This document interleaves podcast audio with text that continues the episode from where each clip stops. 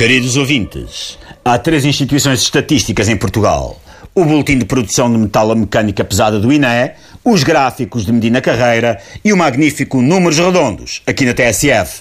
Aqui vão umas aritméticas, não é mau, com Saravá, ao grande mestre destas coisas, João Nuno Coelho. Joga-se hoje o clássico Unidos da Pimpolha Sport, Futebol Clube da Cremalheira. Um jogo que é, ao mesmo tempo, um clássico e um forte impulso à suinicultura portuguesa. É um clássico porque os atletas da Pimpolha e da Cremalheira já se batem desde a Primeira República.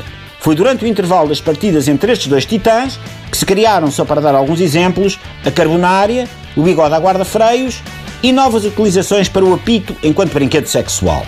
É um derby, porque Pimpolha e Cremalheira partilham o mesmo código postal na bela localidade de Vilariça da Cobiça da Nabiça a exemplo de outros colossos do futebol mundial, como o City e o United em Manchester, o Atlético e o Real em Madrid, ou o preconceito mesquinho e a imbecilidade pura e simples na cabeça de Donald Trump.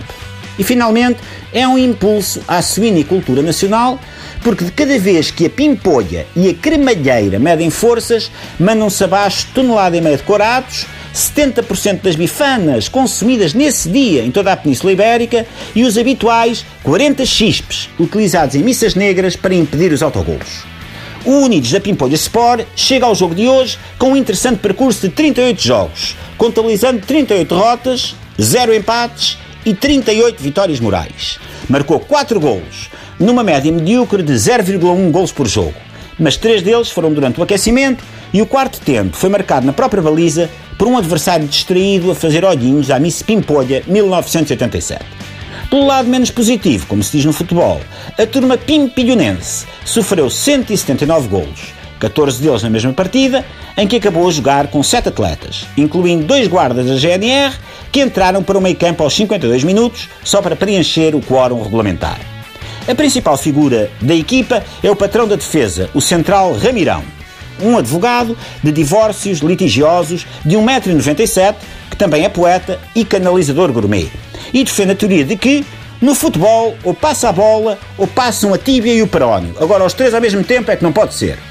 O Futebol Clube da Cremalheira fez um percurso mais interessante em 2016-2017.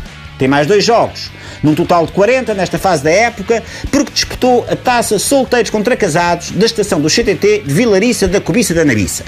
Nestas 40 partidas, perdeu apenas 39, tendo vencido o derby clássico, impulso à suinicultura da primeira volta contra o rival da Pimpolha por meio gol a zero. Um tento polémico, marcado aos 137 minutos de um jogo que teve dia e meio de tempo de compensação. Os cremalhenses marcaram apenas este meio golo e têm uma defesa permeável, dados os 166 golos sofridos. 165 dos quais resultantes de pontapés da marca da grande penalidade e de evacuações em helicóptero do INEM para o Serviço de Traumatologia de Vilariça da Cobiça da Nabiça. A grande figura do Cremalheira é o seu treinador, o Mr. Nélio, um nonagenário com 87 anos de futebol que introduziu o 1-4-2 em Portugal para equipas que sofrem muitas expulsões.